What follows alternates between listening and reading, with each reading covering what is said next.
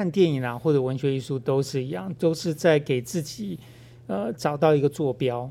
啊，就是你知道你自己在哪里，呃，你什么地方不如别人，什么地方是你的优势，然后你可以做哪什么样的选择等等，然后它让你在面对自己的时候会格外的有力量，可能就是明艳讲的生活的韧性吧，会让你更有韧性，可以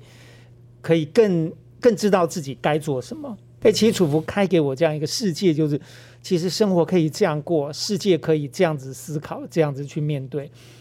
就应该说把外在人为的限制打开。可是你要面对你自己选择的限制，对每个人都要为自己的每一个行为负责。Hello，大家好，我是露露。你现在收听的是 Gilo Podcast。Gilo 来自记录的发音，打造专属于影迷与影像知识的文化社群。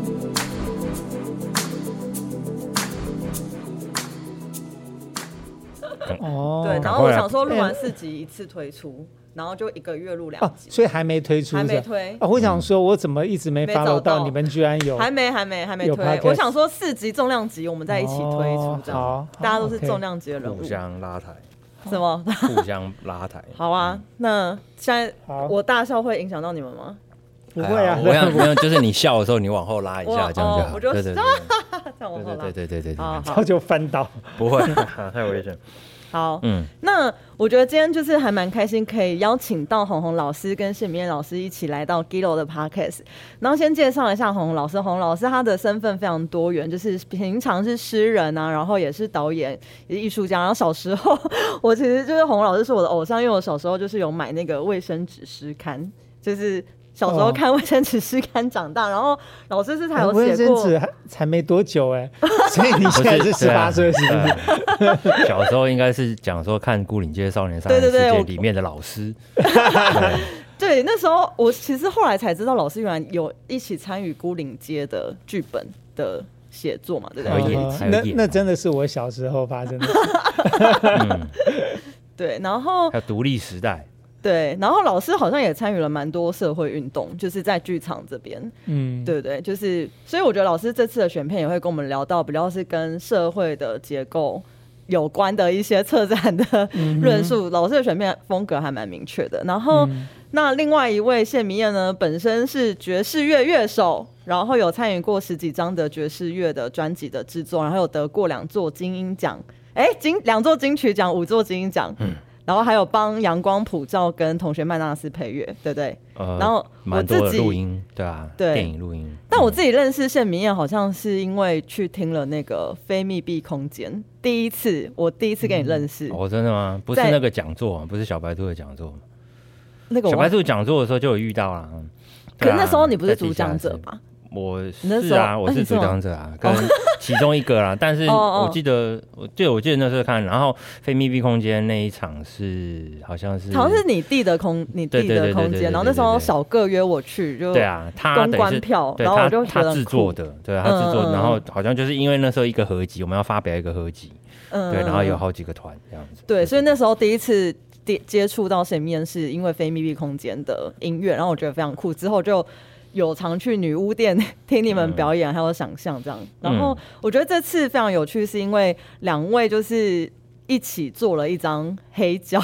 然后我觉得这个结合也很有趣，我们最后可以聊到。嗯，那因为刚好两位都有在 Gilo 上，就是有为我们做策展嘛，那可是可以先请谢明燕老师来聊一下你的策展的概念啊，然后为什么你想要用这个论述去策展这样子？嗯，我记得我那个时候选的是日本文化的对日本变与不变那我其实就是选了五部片，其实在讲日本的，就是呃有有讲到电影，然后有讲到食物嘛，然后有讲到就是一世神功，对啊，一还有一世神功？就是说，就是其实就是这个变与不变，就是说他们其实日本它是一个有非常独特而且很源源不断的历史文化的一个一个一个大国，但同时它其实也是非常的先进。那它在其实八零九零年代，它其实是就是几乎引领世界这样，有很多东西是像比如说呃核食啊，然后或是动漫啊，然后或是一些美术这样的概念，它其实是有就是非常非常独特，而且其实有引领世界这样子。对啊，那我觉得其实从从就是在看这些日本人他们对于，因为片子里面蛮有趣的，他呃都是在讲就是可能他们如何很辛苦的延续一个传统，那可是这个传统它又并不是只是一成不变的，他们其实也面临非常多的挑战。那怎么样把这个传统就是继续在现代当代延续下去，然后甚至是让它被更多的人接受？对啊，那我觉得其实怎么讲，我我其实蛮羡慕，而且蛮钦佩这样子的一个一个文化大国嘛。可以这样子说，对啊，就是就是他们其实就当当他们在面对许多就是挑战的时候，他们其实是背后有一个像这样子一个很深厚的文化基础去支撑他们，然后对这个东西有信心，所以其实他们不太会就是哇，那现在应该要怎么办？我们应该要学谁？应该要学谁？应该要学谁？应该要怎么样调整自己？就是不太会这么慌张，就是其实面对很多挑战的时候是可以就是比较我觉得心平气和的，而且是很有自信的去看待那自己。跟他人的不同，那那这样子一个自自我的特色，如何可以就是怎么讲，就是就是在这个可能世界上啊，或者是在这些竞争里面，他自己找到自己的一席之地，这样子，对。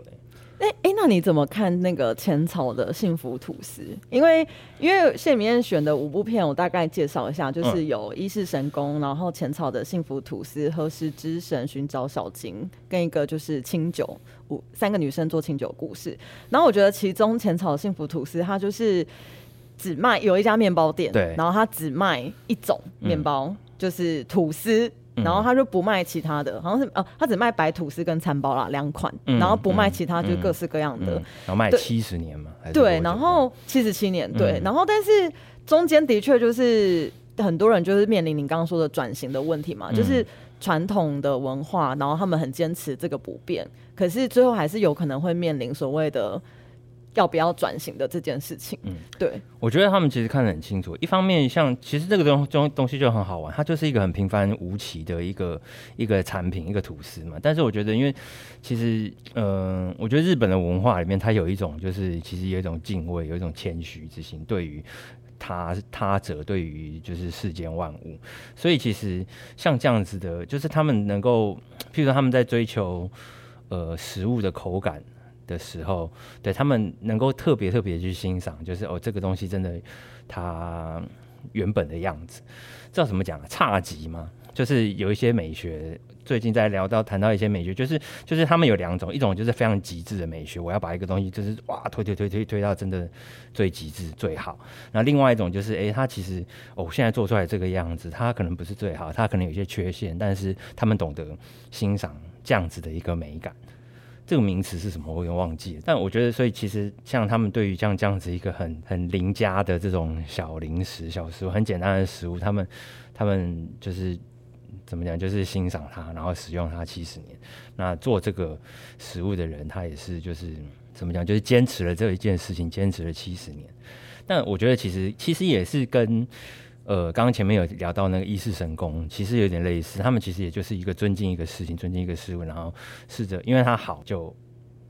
让它一直延续。对啊，那你可以给我们介绍一下一世神功吗？你自己喜欢这部片哪里？哦，我觉得很，我觉得很有趣，就是它其实因为。光想到这个故事就很特别，就是哇，有一个有一个神宫，有一个寺庙，它是每二十年就要重新改建一次。对对啊，然后延续了一千两百多年。对对对啊，这是非常就是哇，surprising 很很神奇的事情啊。对啊，然后他们为了要延续这样的传统，他们也对于就是当地的自然环境的保护。对啊，那个里面聊到，其实其实我觉得看了蛮感动，就是他们为了这件事情，他们其实有。孕育了就是一座森林嘛，然后那些森林的木头就是要用给给一世神宫使用的这样子，对啊，然后所以这个计划，这个这个这种长远的计划、长远的长远的想象，它其实就是从一千两百年前就开始，对啊，所以我觉得这非常了不起，就是他们当想要要做一件事情的时候，就是其实就是想要让它延续，可以延续非常久这样子。我也蛮好奇，为什么可以？沉船一千两百年，对啊，而且他说里面就是他里面，他他他现在他其实跟就是跟他就是其实政教分离了很久嘛，所以这些他们这个神宫的庙，他们的经费很多，他们是来自于就是他们自己去募资募款，对，或者是用一些方式这样子。那对啊，然后又讲到就是就是，其实我觉得那个真的就是一个对于对于自然、对于未知、对于他者的一个敬畏、虔诚之心这样子。那另外一个我想提到，像刚刚在讲那个那个何时之神不是何时之神，就是就是吐吐司司。对我觉得日本人还有一个态度是，就是他们当真的呃面对这些挑战、这些新的新的发展出现的时候，一样态度也是有两种，一种就是、哦、我尽尽可能我就是在迎头赶上，那我就要学会这个东西。但另外一种的话，也也会有人是啊，他真的会觉得，哎、就是他的，也许他的他的知识，他的他的时代过去了，对他的美学已经不适用了，那他就是转身离开，这样子留给年轻的连留给新的人、新一代的人去创造去做这个事情。那他也他也不会因为就是说他为了要在可能新的世代中想要还是想要占有一席之地，而去强迫改变他的美学，或者是说就是强迫别人接受他的观念，对啊，这个在其实蛮多日本的呃怎么讲？我之前看了其他的片子，其他很多那种在讲，就是他们从幕末，然后然后一直到明治维新，然后一直到现代，他们其实中间经历过非常非常多很大的这样子的，就是思潮意识的的的洗礼改变。那那其实里面中间是非常非常多人是这个样，就是他们其实体理体会到，就是哦，现在真的时代的不同，所以他们要把空间留给就是年轻的人，而且让他们他们自己还是可以保有一个自己，这就是我的美学，我的生活，我的我的价值观是这个样子。可是虽然跟时代不一样了，那没关系，那时代就交给年轻人去闯，他就是留在自己这个位这个样子，退休这样。嗯因为像《何时之城》里面也是有访问到一些师傅，就是有聊到说，其实他们有有一些啊，因为蛮访问了蛮多家，然后其中一家师傅就是说，他其实都不让客人沾酱油，嗯。他可能就是会觉得说不不，就是他他想要给客人吃到的是他认为好吃的东西，嗯他有他的。坚持就是他身为寿司之神师傅，然后做了好几年的坚持。可是他到最后，他就是有访问到，他说他其实后来发现客人后来就越来越少，就是啊，对啊，对啊，因为因为他觉得最后他的思考是他觉得还是应该是要。呃，让客人吃到客人想要吃的东西，但是他可以在他的坚持的那个文化下去做一些新的对啊，对让啊客人接受的东西。然后另外一间的师傅就聊到说，他也是买了超新鲜的比目鱼，然后但是他就是切完之后上桌，那个客人才刚刚说，哎、我我不吃生鱼片，嗯，然后他就想说，完了，他不吃生的要怎么办？嗯然后他就用那个热油，嗯就突然想到，对，淋在比目鱼上，然后它就变成是一盘有点熟的，啊但是还是很新鲜的比目鱼。然后他说客人就吃很开心，然后他就觉得说，哎、就是永远要在一个你你所坚持的事物上，但是再加一点点创新，但是。他就是两位师傅到最后的结论，还是觉得说应该是要去满足客人喜欢的口味啦，而不是有一种坚持自己觉得自己最好的。可是你认为最好的东西，其实不一定是客人觉得最好的东西。对啊，它这个其实你知道，就它其实就是一种和平共处、一种妥协的艺术。那你如何能够在于就是双赢的情况下面，你你当然你你你保有自己的个人特色，然后自己的这些食物的坚持，对啊，然后或是这些它的核心的怎么讲，核心的意义含义，核实的含义在哪里？但是它同样的，它其实就是怎么讲，就是放温柔一点，就是开放一点，让来吃这个东西，就是即便是你看他们到美国，到这么遥远文化这么差异这么大，饮食文化差异这么大的地方，他们还是最后还是把这个东西就是推广出去这样子。对，然后所以就想到你刚刚提到，其实日本有一个词叫常常若，就是保持文化的底蕴，然后在嗯形象中赋予一个新的生命。嗯，然后嗯就也蛮想问明艳，就是你觉得你在创作中的态度跟创新是保持一个什么样的精神？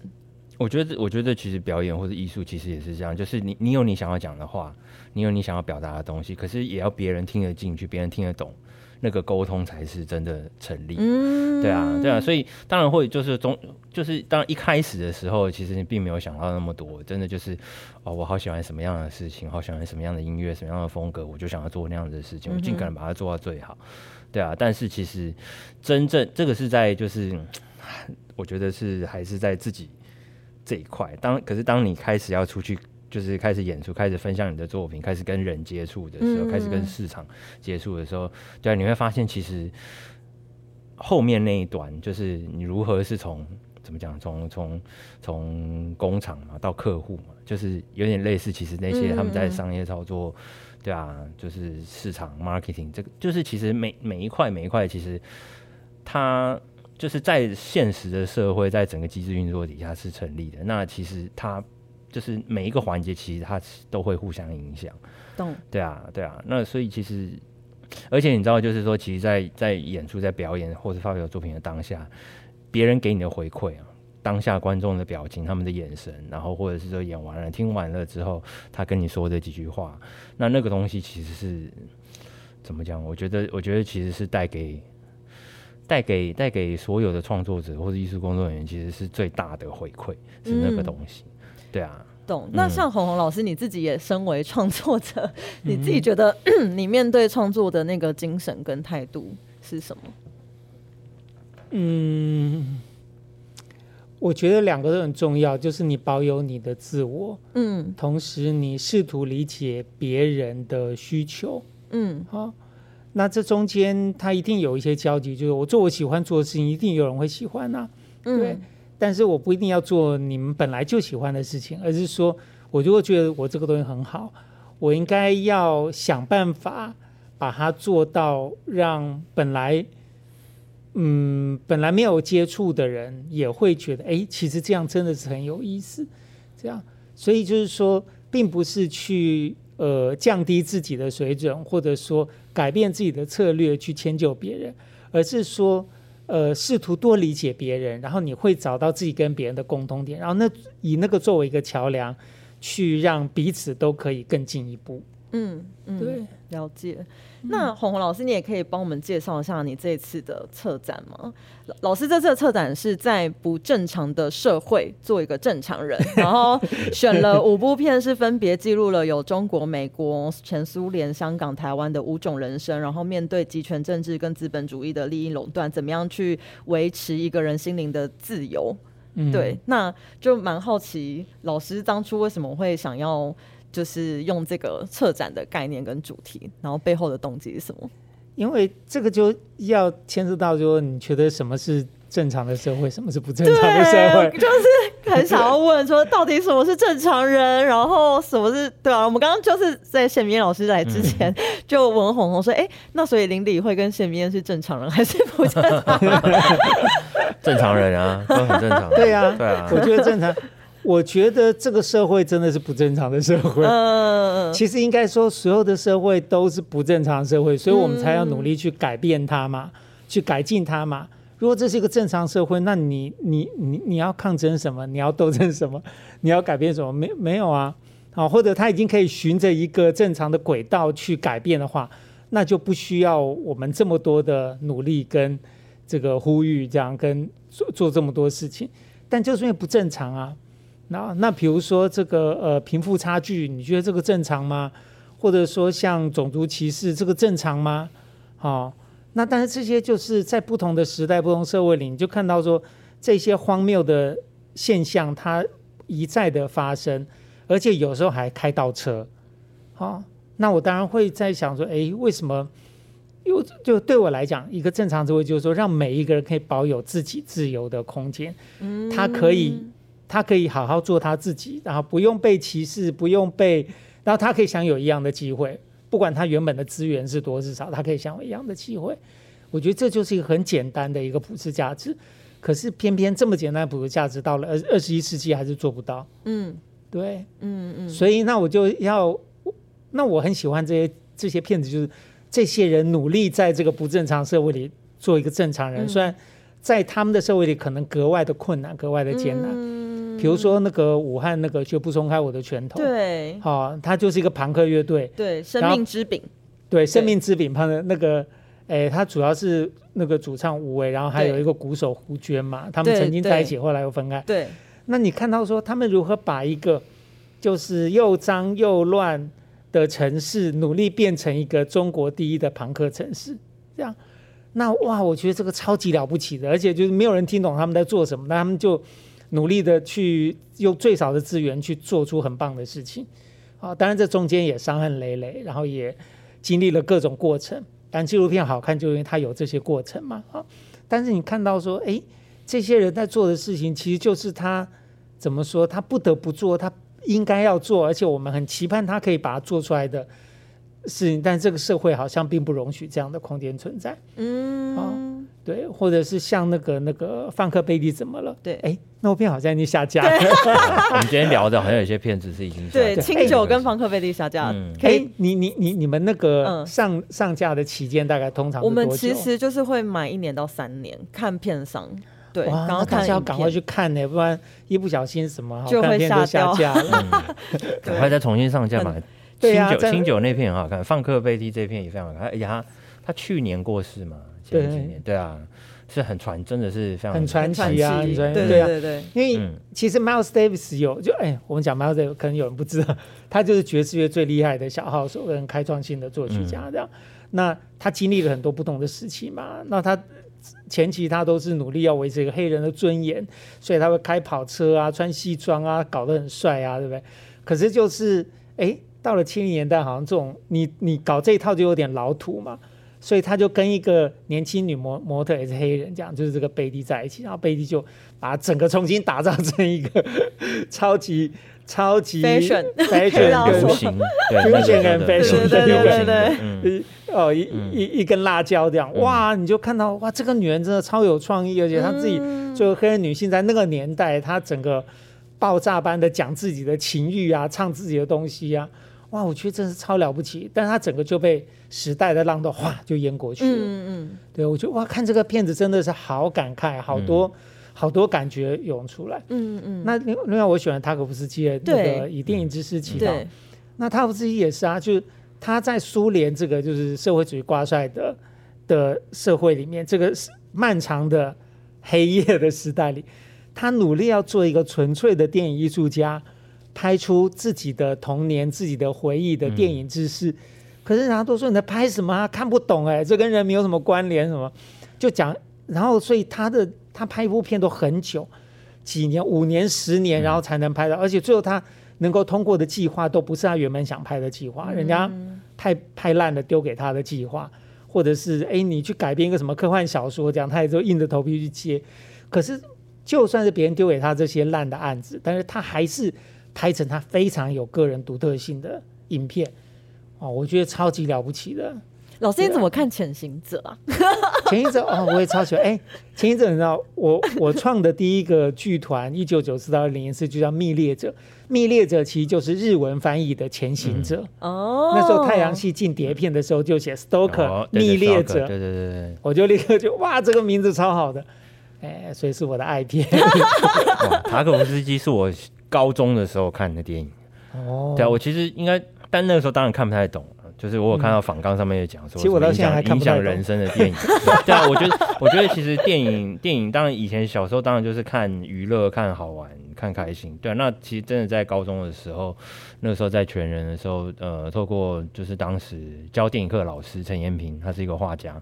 嗯，抽象派、嗯抽象画的画家。那他就是他真的他就是带我们看了很多这些艺术电影，塔可夫斯基啊、齐斯老斯基啊、伯格曼啊、费里尼啊。哦哇，有这种老师，你说你高中太就感动了看，你高中就开始看，国中、高中的时候开始看这太夸那些电影。张了耶！对啊，真的是大。学才开那。当那些电影真的就是呃，那个时候当然看不太懂了。嗯对啊，或者是说你要，我们当然可能同时也会读很多书，或者是说，其实那课是有看了电影之后，我们会讨论，我们会有、嗯我们会有一个就是讨论的课程，然后到最后可能自己会这个学期会选一篇选一部电影来写影评这样子。嗯对啊，那那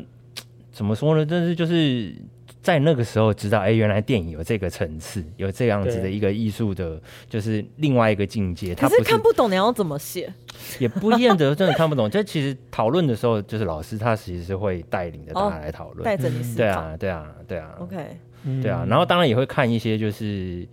经典，可是就是它不是这么它不是这么艺术，但是还是非常经典。像比如说《大国民》啊，嗯，对啊。然后老师其实也会大概讲一下，哎，就是以它里面的一些什么样的电影的技术影响到嗯后面的后面的电影。对啊，那对于那对于像可能像费里尼啊，像伯格曼，像就是所以你觉得你国高中看这些大师级的电影作品，是影响了你的创作吗？我觉得，我觉得是让我知道，就是其实，就是其实艺，其实应该说艺术有这些层次，电影有这些层次，所有的东西其实它有这些，有有有不同的层次、不同的深度，它并不是就是这这些真的就是世界级的经典剧，就哦我们接触到这个东西了。哎，你后来怎么没有去做电影呢？对啊，就听起来你觉得应该是一个电影人，电影很喜欢，但是我们那个呃，而且那个时候其实还有其他的课是有试着尝试拍电影，所以就拿一些哦 V 真八乱拍。，哦对啊，但就是还是比较喜欢音乐啊，没办法，嗯你只能选一件事情做。哦对啊，对，啊，那那那你你说讲白了，现在我很喜欢，我其实也没有真的，就是后来也没有真的很常一直去看这些艺术艺术电影。嗯，但是就是我觉得其实就是只是认识到认知到，就是哇，这是世界是这么宽广。哦，所以其实电影是你认识世界的一种方式。我觉得，然后对啊，然后他他他其实他其实改编，应该就是说改编就是就是你看，就是说音乐其实它有它有对啊很庶民的音乐，那它也有很精致的音乐，嗯对啊，那那你说艺术、绘画、小说、电影其实也是，它就是有非常贴近人的生活，非常普及，就是娱乐性质、消费性质的，但是它也有这样就是在讲述一些就是真的。讲高贵嘛，高贵的人生哲学嘛，或者一些比较精炼出来的东西，在人生里面，对啊，在经验有限的经验历史里面精炼出来的一些，就是真的重要的东西。哎、但是有没有就是真的是影响你的人生的一两部啊？因为像我个人有这种经验，就是我的第一部片是《霸王别姬》，霸王别姬啊所以非常影响，而且我是影响你？我好想完。全影响，因为是国小五嗯年级，然后、所以然后你去学京戏嘛？我那时候是球队，所以我对于那种教练的情感跟最后那种情哦两两个人之间情感的，我对于爱的执着，我觉得有可能会是源自于这部片，就觉得一辈子嗯就是只能一个人的那种感觉。然后长大之后，就是看了 Fighting Club 才转电影界，哦就是我我觉得我一直我的人生一直都被人是。被电影所带着走的这种感觉，它真的为我带来了一些转变，所以就很很好奇，就是有没有真的一部片、两部片，你看完之后，然后你就下了一个决定，或者是你你很明确可以回溯，就是说，哎、因为这个东西影响了我现在的一些思维。电影部分还好哎，对啊，因为我所以我不是电影人啊。但是但是你刚刚讲《霸王别姬》，我也有蛮有印象，就是我其实也是那个时候好像也是小学吧。对啊，那小学那时候看，其实感觉并没有太太深太深，但是是后来就是后来，我记得可能十年十几年前吧，就是在在家里跟我弟一起看嘛，十年前吧，哇，那那个时候在看的的时候感触就非常非常深，就是哇，就是就是中国的历史，就是我是一个这么样近代二十世纪的历史是这样子的，这么这么样的荒谬，这么样的残酷嘛，对啊，然后这个东西到现在其实。它只是被一些很虚伪的东西，像刚刚洪老师讲的，就是它是一个很不正常被盖过去，就是有这么痛苦的事情发生，然后都已经被人家拍成故事、拍成电影讲出来了，可是大家还是好像就是装作没有这回事，没有去真的去，去去修复、去检讨这些甚至到现在还有很多事情对啊，然后然后然后、啊。然后现在的陈凯歌，或者现在的张艺谋，对啊，对啊，这真的很我我。我我我那个荒，但我可以理解，就是在他他其实因为他整个国家整个权力结构就是一个很荒谬的状态嘛，那、那的确底你在你在底下你在里面你你再有怎么讲，你再有你再有骨气嘛，你再有什么，你可能就一条命豁出去这样子。那可是如果说你有一些你想要保护的东西的时候，然后你又抽身不开的时候，你能怎么办？对啊，所以塔可夫斯基最后也只能流亡啊。对啊，对啊，对啊。对 对啊，他不是，我记得，我记得后来有一部片是那个里奥纳多演的，那个在雪地里面有跟熊打斗还是什么的。哦对啊，他那部电影他其实就是在致敬但他就在致敬塔可夫斯基。那个那个导演叫什么名字？墨西哥导演嘛。对，对，对啊，他太长了，那个名字太长了。他其实所有的他所有的镜头、所有的故事，还有故事的节奏，很多方面，他其实光线嗯就是在致敬。对啊，那我记得以前看塔可夫斯基，真的就是就是睡啊，什 么？直接直接直睡在高中的时候、我就是，觉得我现在看我还是看不懂《潜行者》哎，老师，我想要听你说。前一我非常喜欢呢、嗯，他每一颗镜头都好棒。塔可夫斯基就是说，你你你就算不管他的故事，你看每一颗镜头都超级有力量。对好、然后那潜行者他就讲这个一个向导这样，好、对带几个人进到禁区去嘛。当然，它是一个很神秘的故事啊，因为说你坐到一个房间去，那房间实现你所有的愿望，但是你敢不敢进去？你敢不敢面对你自己真正的真正的愿望哦，你知道那什么吗？然后你你你敢去实实现它吗？这样，然后他带了一个科学家，一个作家，这样就是他其实是一个寓言故事嘛。好、可是其实前一阵我现在我还是会有一些东西不懂，比如说这个前一者他自己有一个生病的小女孩，好、那女儿，然后但是这个女儿她看着杯子可以让杯子移动，这样，就超级超级神秘，就好像在说，就算是一个最弱的人，他还是有一个超比别人更强的力量，一个内在力量。嗯我觉得他在讲那种人的内在性，就是他是一个往内心去探索的一个旅程，这样。嗯嗯，所以每个人看到的东西其实很不一样，因为你的人生经不经历不一样，所以你看到的东西就不一样。哦而且前行者他是一个，他用了一个废墟跟自然景物拍出一种超现实的状态，好、这个也是我很佩服的。嗯，对我后来其实我自己拍那个穿墙人的时候，我就试图用这种方法，哦，就是我拍了一个没有用任何特效的奇幻电影，嗯，这样。但我们做的都是现场特效，对，我们现场在镜头前面做的这些东西，但我们不没有做事后的特效。懂。所以老师，你也会觉得《潜行者》也是在描述一个不正常的社会吗？就是在那个氛围底下，然后对呀、对呀、他们就是因为找，它是一个极大的近期，当然有人说那个是隐喻，说那个呃核灾或者是说核子试爆之后的那个灾区的状态，这样。但总而言之，它不是一个。我有听说延伸小知识，就是后来摄影师跟导演跟演员都得了肺癌死掉，好像好像是因为他们去拍摄的地方很毒，对呀、是啊，嗯是啊，嗯。那个工业工业对废墟，然后塔可夫斯基就是还拍了两次，就第一次底片拍完有问题，然后还去拍了两次，然后还要在有毒的水里面游泳什么的，对呀、然后我听完就觉得超可怕。惨对呀、对，塔可夫斯基。那还有老师还挑了那个反送中最后的战役跟默默行，对，其实默默行我觉得也是很好例子，因为他讲的是阿忠嘛，那阿忠他因为这两年他跟那个周淑怡做《阿忠与我》那个那个作品，所以被更多人知道。但他其实就是小剧场时代，在八年呃八年代末九零年代的开始的时候，一直到现在，因为他自己从小小儿麻痹，所以他就一直拄着一个拐杖。他是一个非常好的导演，非常好 的演员，好、非常强烈的演员。那同时也是一个就是类似修行者的一个社会运动者，所以他在那个乐生保留运动的时候，他就是自己自己每个礼拜两次吧，从那个古亭站就他住的地方，然后走路走到乐生去，这样。那那个你叫我走，我都觉得不可想象。可是他拄着一个拐杖，他那样走过去，好，所以你会看到他做这件事情，其实不是第一，不是一个表演，然后是一个抗议，但是他好像在在跟这个社会的整个主流，以他个人的力量去做一个对抗。那我对我来说，这是非常我自己完全做不到，但我觉得非常了不起的事情。哦，就是他是在怎么说，用他自己的方式发声，不管有没有用，但是这个声音必须发出来。啊我觉得这跟塔可夫斯基其实非常非常接近，内内在内在心灵上，啊，就他去，他不知道有没有人听得懂，他不知道这样有没有用，但他还是用他自己最纯粹的心意去把他想做的事情做到。嗯，所以我非常佩服阿忠。我其实看完《默默行》有想到两部电影，嗯，一个是《绿中》，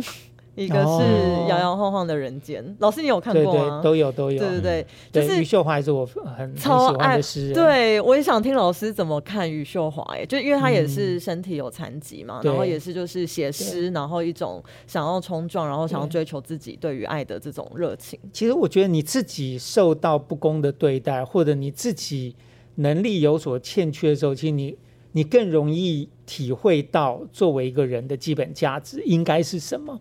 好，所以你会对这件事情有更敏感的表达，跟更强烈的表达。那余秀华的诗，你就看到说他完全完全不矫饰，他不像很多人写诗，就是觉得喜欢那种那种词汇的游戏啊，喜欢这些意象的游戏。余余秀华完全不搞这，他的意象也非常强烈，但是每一个意象，每每一行诗都出自他自己生存的真正的那种呐喊。这样，我觉得他的诗非常感人。其实台北诗歌节曾经请过他来，嗯来一次对嗯嗯嗯。那绿洲呢？就是两个不被祝福的爱情，然后大家都是社会边缘人，可是他们还是很纯真的在面对彼此。对啊，我觉得绿洲其实对我来说像一个童话，它才是秋天的童话。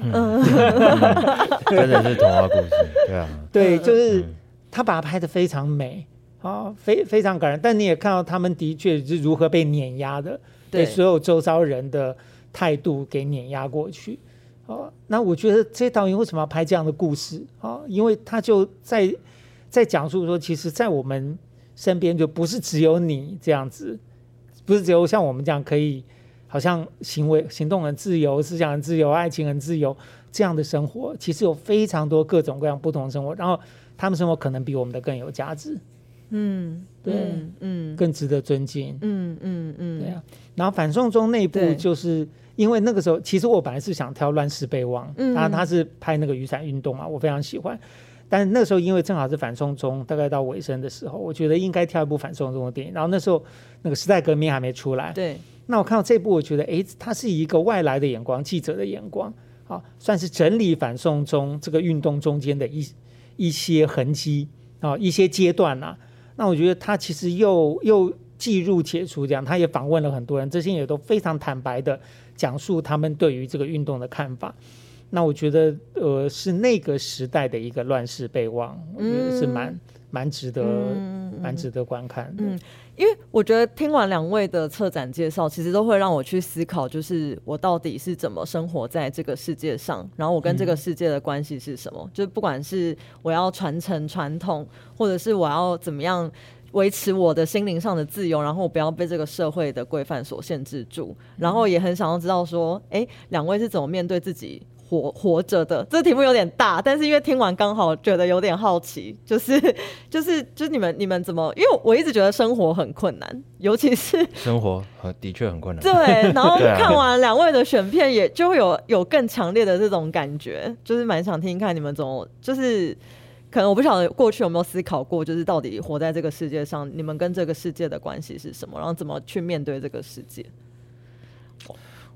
我刚刚讲活活着生活很困难，是因为其实选择非常多，其嗯实就是而且你因为你有你自己的喜好，你有自己的倾向，可是又因为外在环境的这些种种的，你说要求也好啦，对啊，或者是